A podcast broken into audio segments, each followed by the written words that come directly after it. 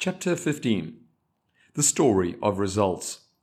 We live in a society that measures success and achievements based on the correlating results.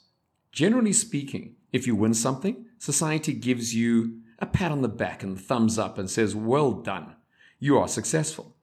Nobody likes the feeling of losing, let's be honest. We strive to win. But what are we really striving for?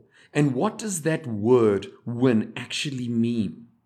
There is a lesson to be learned here, and obviously a story to be told. In sport, which took up so much of my young life, there is a saying, and it goes like this You're only as good as your last game or performance. Winning is short lived, and you can go literally from being a hero to being a zero in the blink of an eye or from one week to the next. Winning does give you a sense of reward and recognition. That is undeniable. But the benefits don't last unless you have gained real value in the process leading up to that win. While we acknowledge good results in Suso, it was never and will never be our ultimate aim. And by that I mean to focus on results. You see, when we look at competitions, for example, there are too many factors involved that could affect the results or could lessen the impact of those results. In some cases, you get lucky. Sometimes you have a good or a bad day. And sometimes the result does not truly reflect who you are and what you are capable of. And by that I mean your ability, your skill sets, and your potential. Therefore, the results are sometimes questionable.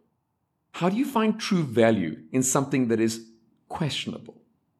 How do you measure real growth, development, and improvement under such circumstances?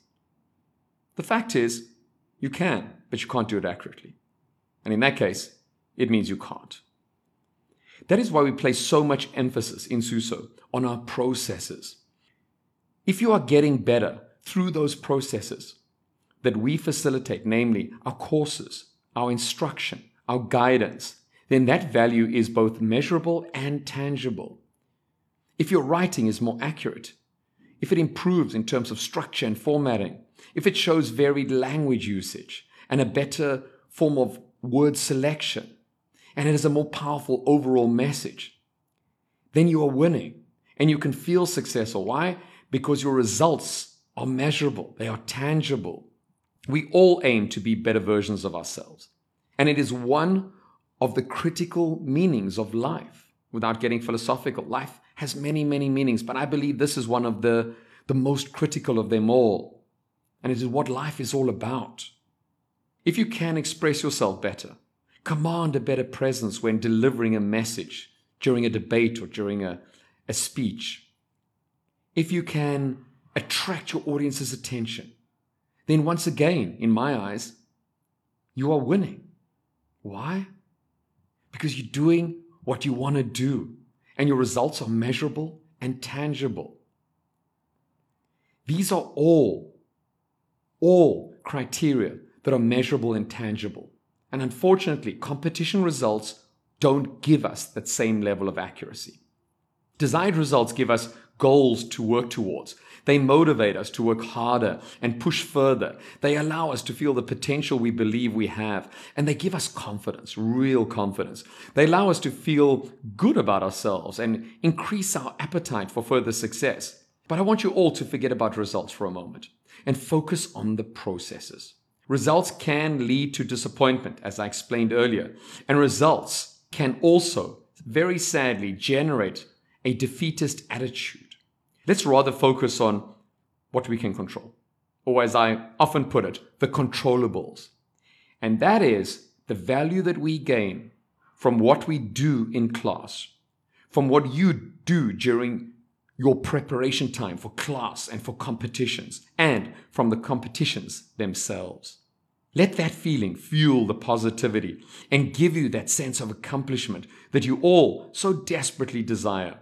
Results will mean very little later on in life. I know they mean a lot to you now, and they did when I was your age too.